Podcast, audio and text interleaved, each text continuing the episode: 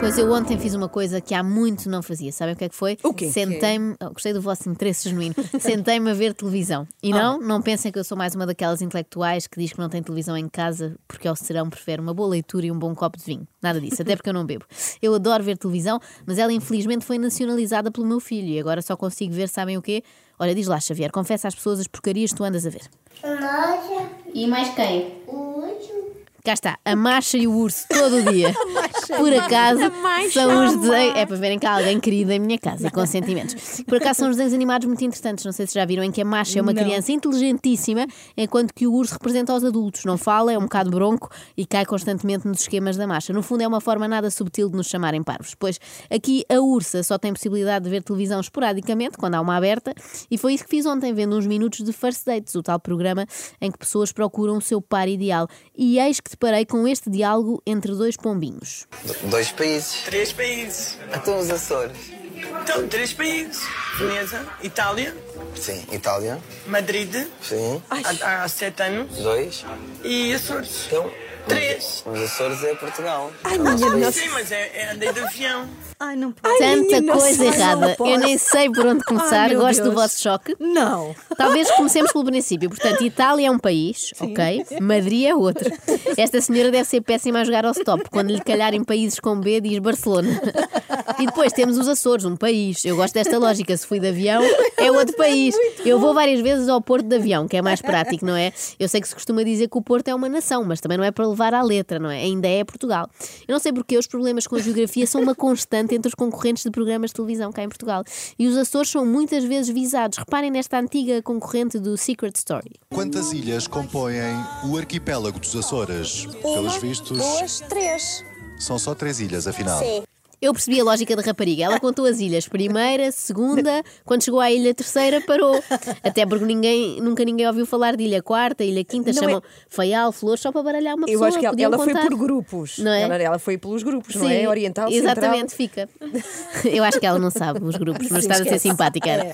Há pouco tempo tivemos também a Eliana, concorrente dos casados à primeira vista, que perguntou se o Douro era em Portugal. Isto é gente que nunca pôs em prática aquele conselho do vá para fora cá dentro, nem aquele conselho barra ordem do Estado português que é ensino obrigatório até ao 12º ano, porque há geografia, se bem me lembro. É que não saber onde fica o Bahrein, eu até dou de barato, mas ao sugerirem que Açores ou Douro são fora de Portugal, estão no fundo a espoliar-nos, não é? A roubar-nos património e logo as partes mais bonitas. Se querem subtrair território a Portugal, subtraiam, sei lá, Moscavide ou Rio Tinto, não a Ilha do Pico ou o Peso da Régua. Pronto, agora vou passar a tarde a receber mensagens de pessoas de Moscavide e de Rio Ah, Tinto. pois vais. Mas calma, eu em minha defesa quero dizer-vos que neste momento falo-vos em direto da buraca, por isso não tenho problemas com localidades esteticamente duvidosas. São feias por fora, mas bonitas por dentro, é o que interessa. E é ao contrário de muitos dos concorrentes que passam pelos nossos programas de televisão, bonitos por fora, sim senhora. Agora por dentro, não é que sejam feios, fazem um bocadinho de eco, como acontecia com Cátia Palhinha, uma emblemática concorrente da Casa dos Segredos. Sim, Vasco? Kátia, Sim. diga nomes de países da América do Sul. América do Sul não sei, Vasco. Por acaso não sei. Nenhum? África? Ah, Isso, isso. não. Está Tá Já não me tudo lembrava certo, dessa. está tudo Ganhou, certo. ganhou. ganhou, ganhou. Ganhou. É bom, é bom.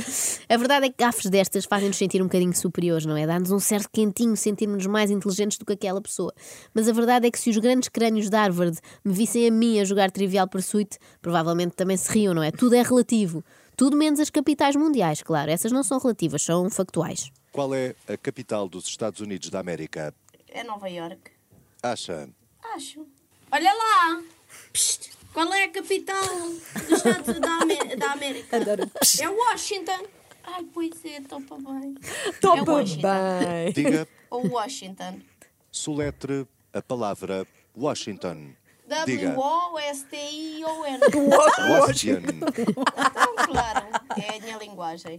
É a minha linguagem. O que me enerva nesta malta não é tanto terem zero cultura geral, é mais o fazerem gala em serem incultas, não é? Elas gostam, é como se fosse uma qualidade. Eu percebo que as pessoas usem cremes para rejuvenescer, mas ter o discurso de um miúdo de 3 anos não as ajuda a parecer mais novas, deixem-se disso. No meio disto, o meu filho voltou a pôr no canal Panda, onde estavam os Super Wings, que aparentemente sabem mais de geografia do que muito boa gente. É uma emoção ir para o Cazaquistão. E ali está, o Cosmódromo de Baikonur. Confesso que esta nem eu sabia. Não Baikonur. sabia que Baikonur é no Cazaquistão e que tem um cosmódromo à Uau. esperança para as novas gerações. Ah, sim, senhora. Acorde com a Joana, a Ana e a Carla. Às três da manhã. Na Renascença.